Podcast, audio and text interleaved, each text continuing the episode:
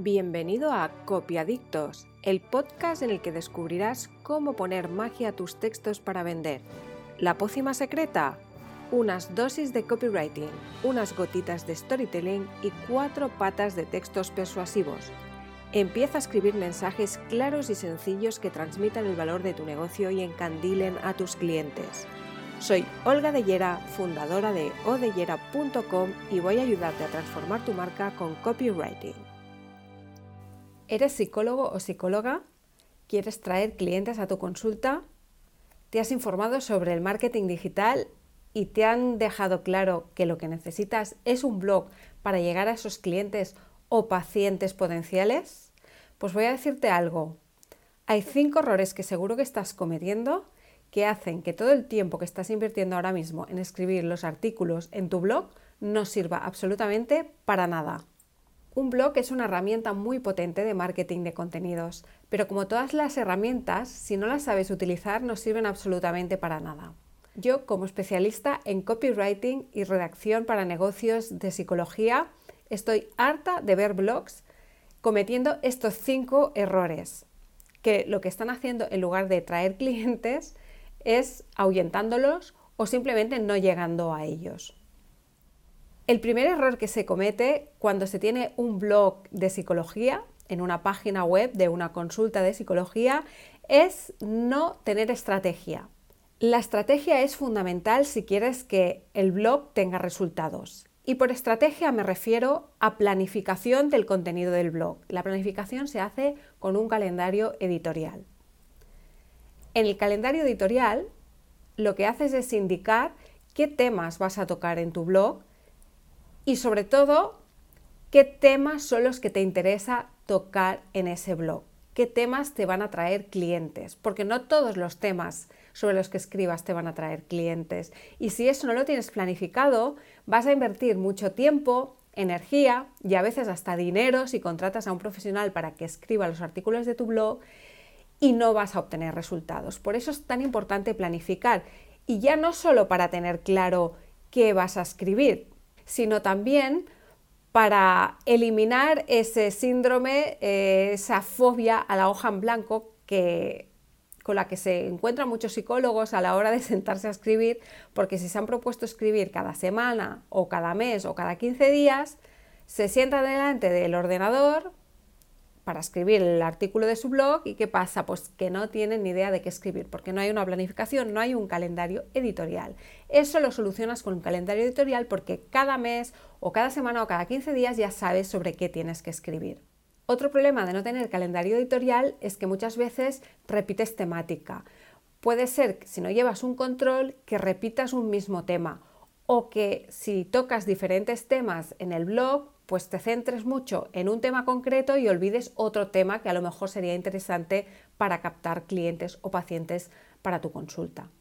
El segundo problema que veo en los blogs de psicología son los títulos sin gancho.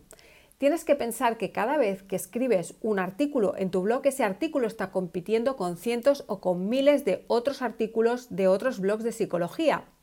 Y en los resultados de búsqueda, el lector potencial es decir, el cliente potencial, tu paciente potencial, va a clicar en aquellos títulos que le parezcan más interesantes.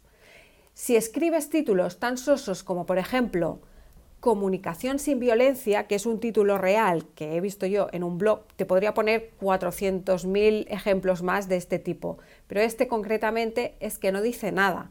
Si tú eh, ves este título en la búsqueda, en los resultados de búsqueda, lo más probable es que no cliques en ese título y cliques en otro que tenga más gancho, que tenga más chispa, que te dé más pistas sobre el contenido que vas a encontrar en ese artículo. Por eso es muy importante que cada vez que escribas un artículo en tu blog, te pares a pensar qué título le vas a poner, qué título, qué título puede ser atractivo para ese lector potencial que puede convertirse después en un paciente de tu consulta.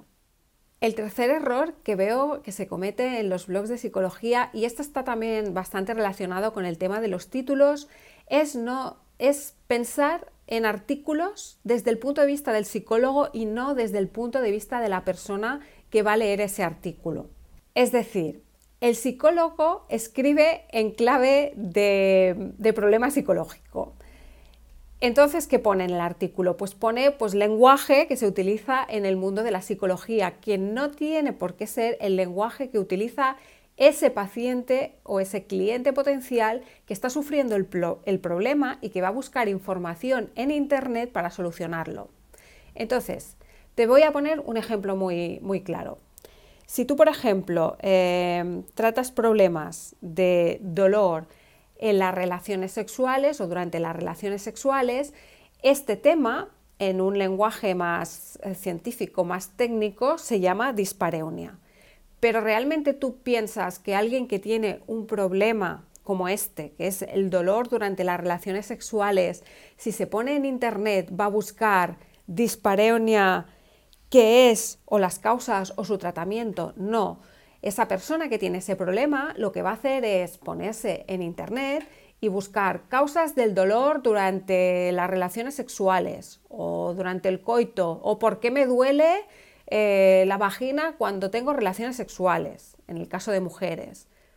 Entonces, si tú enfocas el post desde un punto de vista mm, muy, muy académico, pues ese post no va a llegar a la persona porque la persona no está haciendo ese tipo de, ese tipo de búsqueda académica, sino que está utilizando un lenguaje más de, la calle para, para, buscar una solución a su problema. Y al final a ti lo que te interesa es que te encuentren. Por eso te aconsejo que cuando tengas que escribir, escribas en un lenguaje más eh, cercano a la persona que va a leer ese artículo o ese post de tu blog. Evidentemente que tienes que poner el término eh, técnico o el, término que se utiliza en psicología, pero lo puedes poner entre paréntesis, por ejemplo, después de haber explicado eh, con un lenguaje sencillo, un lenguaje que todo el mundo lo pueda entender, sobre qué va ese problema que estás tratando en el artículo. Que además te va a servir también para que cuando la persona busque en Google eh, dolor durante las relaciones sexuales, le aparezcas tú, porque si eh, tu palabra clave es dispareunia, es más difícil que le aparezcas. En resumen, siempre que tengas que escribir, piensa en el lector, ponte los zapatos de tu cliente o tu paciente potencial. El cuarto error que veo que se comete a menudo en los artículos de los blogs de psicología es no tener un objetivo claro. ¿Para qué escribes ese artículo? ¿Cuál es tu, objetivo? Normalmente si tienes un blog de psicología, entiendo que el objetivo será captar posibles clientes o pacientes. Entonces, cada vez que escribas un artículo, aparte de intentar dar una solución al problema del cliente o paciente que quieras captar, también tienes que poner una llamada a la acción al final del post. Tienes que decirle a esa persona qué tiene que hacer porque si no, ese post o ese artículo va a ser tiempo malgastado. Si alguien eh, pone una palabra clave en Google, aparece tu post, tiene un título con gancho, esa persona clica en ese artículo, que todo esto que te estoy diciendo ya es complicado de que pase con toda la competencia que hay, pero imagínate que, que sucede, que al final haces el blog para que suceda eso. Esa persona entra en el artículo lee el artículo, le parece súper interesante todo lo que le está explicando, eh, consigue la información que, que está buscando, ve que, sí, que efectivamente le puedes dar una solución o que hay una solución a, su problema. Y lo que encuentra al final de ese artículo son referencias bibliográficas. ¿Para qué quiere esa persona referencias bibliográficas? O sea, ¿para quién estás escribiendo? No estás escribiendo para alguien que quiere ahondar en, el tema, en la materia psicológica. Estás escribiendo para alguien que busca una solución, la cual tú tienes, que es la terapia que das en tu consulta. Por lo tanto, lo que tienes que poner al final de ese artículo o de ese post es una llamada a la acción, es simplemente decirle a esa persona que tú tratas ese problema y que si le interesa puede ponerse en contacto contigo. La llamada a la acción también puede ser a lo mejor que se descargue un lead magnet para tú ya tener los datos de esa persona en tu base de datos y poderle enviar emails sobre los servicios que ofreces o información complementaria. Y para terminar, el quinto problema que veo en los blogs de psicología es su abandono. Es una lástima y normalmente se debe a que no hay un calendario editorial, eh, que no hay una estrategia detrás y el profesional que ha empezado el blog con mucha ilusión ve que no tiene resultados y acaba abandonándolo. Pero eso tiene dos resultados negativos. El primer resultado negativo es que deja de funcionar, por lo tanto dejas de crear contenido que puede posicionarse y llegar hasta eh, nuevos pacientes o clientes. Y el segundo resultado negativo es que normalmente ese blog continúa en la página web, no lo eliminas, y cuando entra un, cliente que llega por otras vías o por artículos antiguos de ese blog, cuando se da cuenta que hace a lo mejor un año o dos años que no publicas, ¿qué crees que imagen estás dando? La imagen no es nada positiva, es como si, yo qué sé, tienes un restaurante con un jardín antes de entrar en el restaurante y te cansas de cuidar las plantas de ese jardín y lo dejas que crezca a su aire, lo dejas abandonado. ¿Qué imagen crees que se vayan a llevar eh, las personas que vengan a tu restaurante a comer cuando vean ese jardín abandonado? Pues la impresión es exactamente la misma cuando detectan que tienes un blog que está muerto y dejado, porque lo que les estás diciendo es que eres una persona que no eres constante, que eres una persona que no, que no pone esfuerzo en, lo que empieza y, en definitiva eso es la imagen que estás dando como profesional. Que no, digo que, sea verdad, ¿eh? no digo que el que abandone el blog sea mal profesional o que no tenga en cuenta los detalles o que no se esfuerce Simplemente estoy diciendo que si has empezado un blog y lo has dejado abandonado, esa es la imagen que puedes dar a un posible cliente o paciente y por tanto es contraproducente. Y hasta aquí el episodio de hoy. Recuerda que puedes pasar por mi web odeyera.com donde podrás ver todos los servicios que ofrezco a profesionales de la psicología, tanto copywriting como redacción de artículos, como em, sesiones estratégicas para crear un calendario editorial y hacer que ese blog funcione y te traiga clientes o pacientes, como quieras llamarlo. Pues nada, nos vemos o nos escuchamos, o me escuchas, mejor dicho, en el próximo episodio del podcast Copiadictos. Hasta la próxima.